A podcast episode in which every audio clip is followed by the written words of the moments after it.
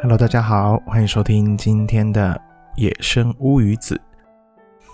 今天呢，最主要想要跟大家聊的呢，就是有关于资讯安全相关的一些资讯分享。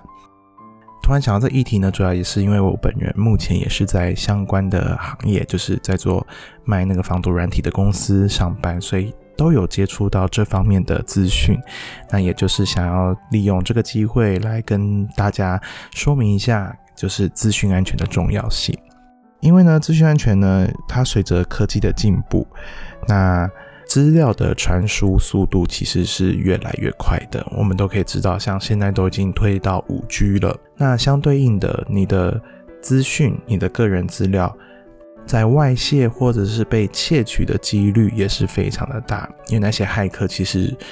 时时刻刻都在盯着这一些可能密码随便乱设啊，或者是随便乱上网的这些使用者，因为他们呢就是看中这一群人，而且呢他们觉得这群人都死不改，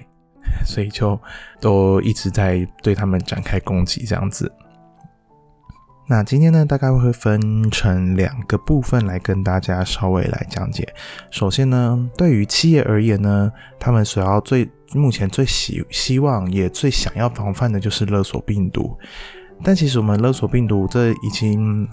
蛮多年了。那其实勒索病毒它真它其实不是病毒，它是一种加密的软体，所以我们又会称它为勒索软体。电脑基本上都有装一些防毒软体。那其实近年来的防毒软体都已经有加上一些模组，可以去侦测到加密勒索病毒的一些行为模式。但是那些它侦测到这些行为模式，都已经是它在作用的时候才会侦测到。防毒软体还是没办法去侦测到说你今天电脑里面可能有潜在的勒索软体这样子。在以前大家都有装防毒软体。那为什么防毒软体侦测不出来？加密软体它正在把你的资料所有都加上密码，它为什么没有去侦测到这一部分？最主要的原因也是因为它以为你是使用者正在为这些资料加密保存，所以它并不会视这个为一种攻击的威胁。当如果你被勒索病毒把整台电脑的档案全部加密之后，那你呢就没办法进入系统，就没办法存取你的档案。甚至还会跳出一个支付赎金的讯息，那他就会告诉你说，你只有支付赎金，你才可以把这个勒索加密的所有东西都把它解密。但基本上，很多公司行号付了赎金，还是没办法把那些档案解密，因为他就是要骗你的钱这样子。其实绝大部分对于你中了勒索病毒，我们都是建议你把整个系统重灌，就是资料。就毁了，因为它根本没办法复原，因为我们也没有解密的东西，因为解密的东西都在骇客手上那边。那为什么一个企业它明明就有那么多的保护机制，它还是会感染加密勒索病毒？最主要原因也是有两个，第一个就是电子邮件，在员工在收发电子邮件的时候，有时候就会点击到一些不明的连接。那这些连接，它就会把勒索软体植入到你的电脑里面，甚至有时候它可能是附带着一些压缩档的格式的档案。那你不知情的情况下下载下来，就可能会让勒索软体进到你的电脑里面。还有一些其他，就是像一些员工上班可能都会浏览一些网站，那旁边的一些很多的广告，那不明的广告，他就点下去的时候，它就是恶意的连接。那这个连接同样的，它就会去。下载那些勒索软体进到你的电脑里面，但有一些这些动作基本上你是不会发觉的，它都是你按了之后它就自己植入进去，所以这个其实一般使用者根本不会知道自己到底做错了什么事情，他只是按了一个连接，或者是我只是上个网啊就被勒索软体攻击，所以一般使用者都无法看得出来这些东西是恶意的。对于解决的方法呢，基本上你如果中了勒索病毒，我们都会直接建议看有没有你有没有备份，如果有备份的话，就进行备份救援，把你以前的资料还原回来。那在发生加密勒索病毒的当下呢，就会立即呢，请你就是先切断网络，因为加密勒索它都是由网络来进行控制，那你就赶快先把网络切断，阻断了你的电脑跟网络的连接。那这个攻击可能就不会继续进行这样子，并且呢，也会可能建议你立即的强制关机，就是让勒索病毒没办法继续运作的意思是一样的。然后也会立刻请你联络咨询人员，并且把一些相关的资讯告诉给他，这样子，然后做后续的相关处理。不过勒索病毒呃最好的解决方法都还是来自于备份。对，备份是一个目前来说最有效也是最快的解决方法。那对一般的使用者而言呢，最常遇到就是遇到骇客植入一些木马城市窃取你的资料。那受骗上当的族群多半都是一些年纪比较大一点的，啊，对于一些三 C 产品的使用比较不那么了解的。甚至是一般，嗯，对于自然意识比较没有那么重视的，他可能就是很下意识就会随便点开那些连接这样子。那基本上这一些呢动作都可很有可能会被遭受攻击，无意识的按了一下就会把资料外泄出去。恶意连接其实是手机的最大的风险之一，因为人手一机嘛，而且所有资讯都可以在手机上面浏览。那智慧型手机使用上最常见的安全风险，就是来自于简讯或者是通讯软体，在这些传讯息的时候呢，都会夹带一个恶意连接，比如说点呃，可能看影片的时候，它这个。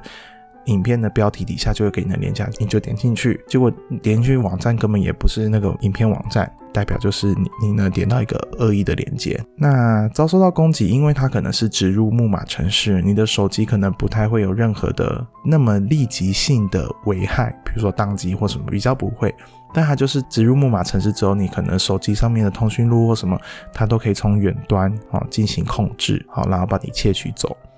所以基本上这都是无声无息的，一般使用者真的按了，他也不会觉得自己正在受害当中这样子。那最主要的诈骗途径呢，也有三点。那首先呢，第一点就是会都会搭配实时在通讯软体上面，把这个讯息包含连接传出去。像是如果假设是在选举的时候，他可能就会有一个呃，比如说调查一些民调的一些连接。那其实这个连接它是假的，或者它只是做的很像，或者它是骗你的个子的，让你按进去把资料填一填，你的个子就会被人家窃取走。那还有一个是师长的简讯，那有可能就是一些小朋友还在上学的家长有收到骇客呢，他装成是自己是老师寄来的简讯，那内容呢可能就会提及点选连接呢看孩子的成绩单，然后画面呢只是安装外挂程式。就可以窃取手机的存放的个人资料。那最后一个也是蛮常见，就是免费贴图，这应该是我目前看来最常见的，因为常常到前阵子都还是有类似的讯息在 Line 啊上面流传。就比如说限时免费贴图，可是那个链接明明就不是 Line 自己官方出的链接，那个很明显就是可能是外部链接。可是那个讯息还是广为流传，很多呢都还是会点进去。那你一旦点进去，你发现不是那个网站，或者是根本不能下载，时候觉得啊没有东西，那就关掉。但其实也很有可能就会被植入木马程式。那之前有个出现一个情况，就是这个免费贴图呢，它给你一个连接，然后你连接点进去之后呢，就是要你登录你的 Facebook，然后输入你的账号密码，按下登录键之后，这个视窗它就自动关掉了。那很明显的，这个就是它要窃取你的账号密码这样子，所以呢，有可能因为这样子，你的身份、你的账号可能就被人家盗用，然后被人家拿去传送一些奇怪的讯息。因为前阵子在 FB 就会常常就会收到说一个假的 YouTube 链接，然后就问你说是你，或者说这是你吗？这样子，然后很多都会觉得哎什么意思，就会点开去看，然后多半点进去就不是那个影片。那可能是很奇怪的网站，但其实这很奇怪网站，它背后它可能就已经窃取到你的 Facebook 的资料，所以很有可能下一次它就会用你的账号去传送这样的讯息给你的好友们，然后再窃取更多人的资料。所以这其实是这样一直这样传下去、传下去、传下去的。所以我那时候也会发现的时候，就都会在 FB 上面分享这类的讯息，或者是跟。嗯，朋友圈都一直说这个都是假的，就请大家要注意这样子的讯息，不要去点开那些链接。所以其实治安真的是蛮重要的，包含像现在你看五 G 的时代，你的手机传输速度那么快，那你如何保证你在传输当中不会被人家窃取、窃听等等的？我们都必须要有治安的一些安全的意识，好让自己呢保持一些警戒心。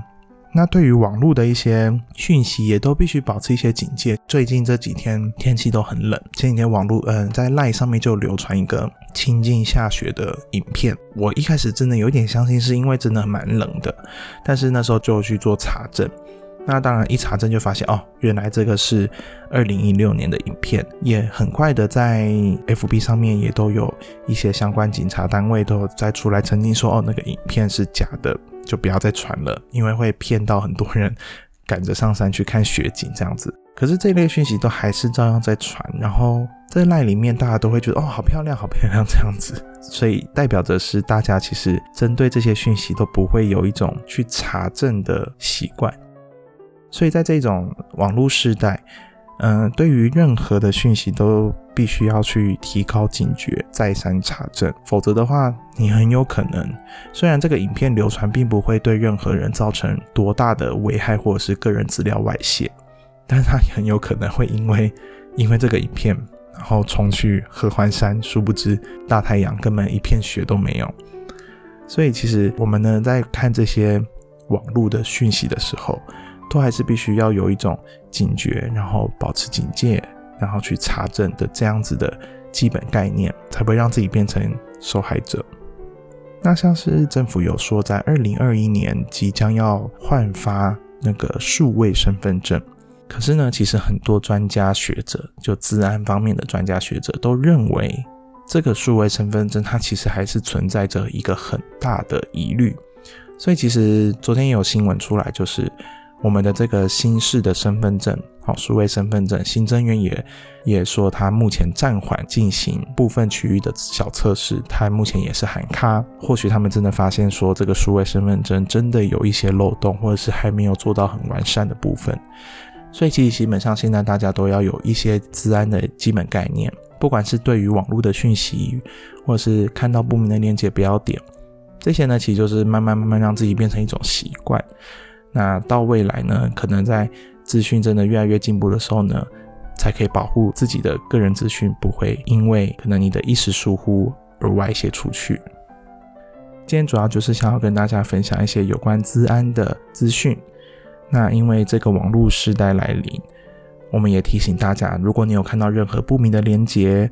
不明的网站或者是不明的讯息，都必须要小心的去查证。那以上就是今天的野生物语子。如果你有什么想要跟我们做分享的，也欢迎在底下下方留言，我们都会看到哦。我是物语子，我们就下次见，拜拜。